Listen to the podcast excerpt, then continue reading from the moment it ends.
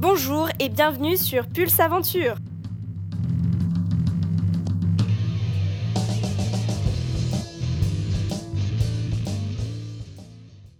Après un premier podcast le mois dernier sur l'histoire du chausson EB, Pulse Aventure vous fait découvrir aujourd'hui les coulisses de conception et de fabrication. Le confort sportif est devenu la priorité pour vous grimpeurs, mais aussi pour les entreprises qui fabriquent les chaussons d'escalade. EB a donc fait le choix de la microfibre pour la tige de ces chaussons et d'une gomme ultra adhérente et résistante pour vous assurer une meilleure pratique de grimpe. La microfibre, c'est top pour le ménage, mais c'est aussi super intéressant pour les chaussons d'escalade. Il s'agit de fibres textiles très fines et légères, apparues dans les années 1980 pour remplacer le polyester. Elles peuvent être artificielles ou synthétiques. La grande différence d'avec le tissu est que la microfibre est entoilée. De même, alors que le cuir se détend, la microfibre est une matière élastique. Elle s'étire lors de la grimpe et revient à sa place après chacune des utilisations.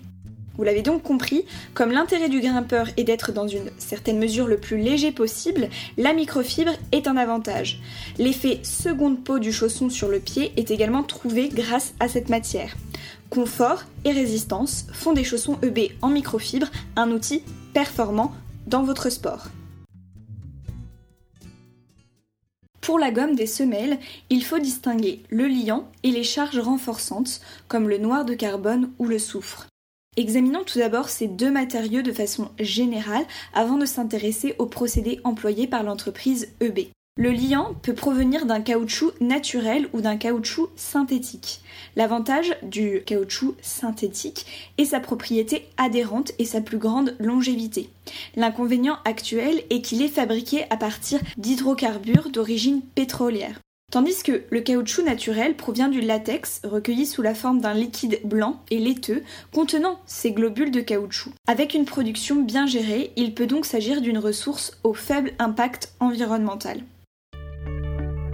Concernant les charges renforçantes, vous trouverez de noir de carbone. Il représente 25 à 30% de la composition de la gomme et lui donne sa couleur noire. Cependant, il s'agit encore une fois d'un produit issu de l'industrie pétrochimique et reste un polluant climatique puissant. Mais des alternatives ont été trouvées. La silice par exemple est issue du sable et améliore la résistance de la gomme ou encore le soufre, agent de vulcanisation. Il fait passer le caoutchouc d'un état plastique à un état élastique. Avec les améliorations techniques, la semelle de vos chaussons d'escalade est faite à partir d'une gomme spéciale vulcanisée qui devient flexible lorsqu'elle chauffe avec la friction. Cela augmente la surface de contact entre le chausson et le rocher et vous assure une meilleure adhérence. Vous pouvez donc charger sur vos pieds. Maintenant, pour les chaussons EB en particulier, le liant est un mélange de latex naturel et de latex de synthèse.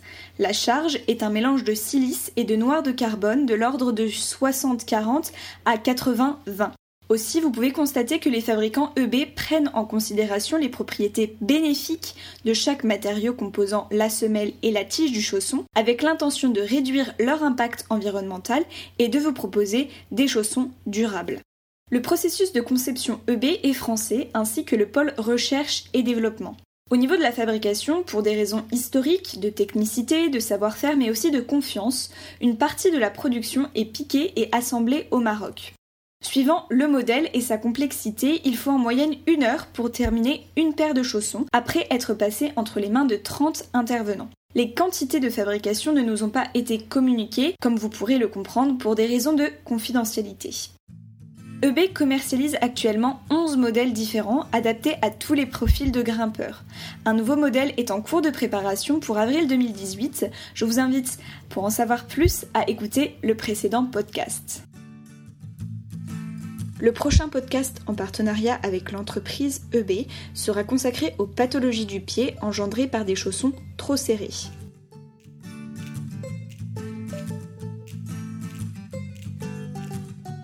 En attendant, pour suivre les actualités de Pulse Aventure, vous pouvez vous abonner à la page Facebook et au site internet. Je remercie chaleureusement le groupe de musique New West pour la création de musique originale qui anime ces podcasts.